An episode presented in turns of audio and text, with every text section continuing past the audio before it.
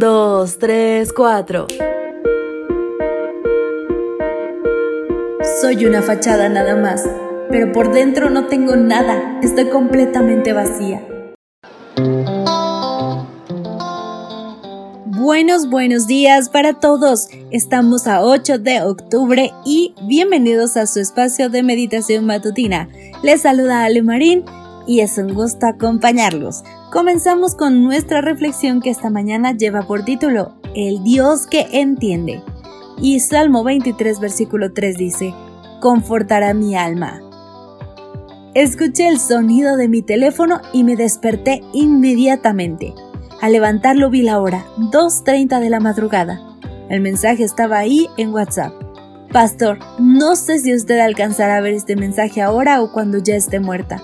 Le escribo estas letricas porque sé que usted se preocupa realmente por mí y creo que merece que le dé una explicación. Soy una fachada nada más, pero por dentro no tengo nada, estoy completamente vacía. Perdóname, pastor, por fallar. Prefiero morirme antes de seguir en esta situación. No se sienta culpable porque usted hizo todo lo posible para ayudarme, pero no sé qué clase de persona soy y no sé en qué momento me perdí. Estoy muerta en vida entonces, ¿qué más da morirme del todo? Esta dama era una profesional del derecho que enfrentaba una terrible lucha espiritual. Desde niña se dedicó a buscar en cada varón a su padre ausente y se degradó. Vino a la iglesia a buscar ayuda para deshacerse de su adicción. Allí las cosas estaban marchando bien, pero al parecer comenzó a flaquear, retrocedió y se cansó de luchar. Tú y yo estamos expuestos a los golpes de la vida, los dolores, las tristezas, el desengaño. Todas estas situaciones nos golpean y nos dejan cicatrices y heridas que necesitan ser curadas o de lo contrario nos puede llevar a tomar decisiones lamentables. El pecado hiere profundamente. Hacer lo malo violenta nuestra estructura mental. Cuando te dedicas a hacer lo malo, hieres tu mente y tu ser entero. Gradualmente, un sentimiento de culpa puede destruir la vida y convertirla en un cascarón vacío.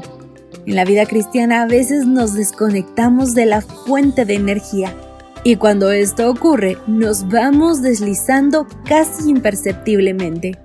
Cuando nos damos cuenta, estamos envueltos en situaciones lamentables.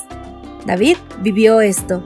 Después de alcanzar las alturas del éxito, se descuidó y cayó estrepitosamente.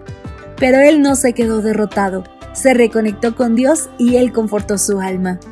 Qué bueno es saber que contamos con un Dios que, cuando caemos, nos reconforta, nos consuela, nos alienta, que entiende nuestras luchas y se compadece de nuestras debilidades. Hoy, al iniciar tu jornada, arroba Dios te dice, estoy contigo, para intentarlo una vez más, para luchar por tus sueños y para darte ánimo cuando más lo necesites. Queridos amigos, cuán difícil es caer y levantarse, sobre todo si nuestra vista está en nosotros. Hoy alza la mirada. Cristo está ahí, extendiendo sus manos, queriendo levantarte.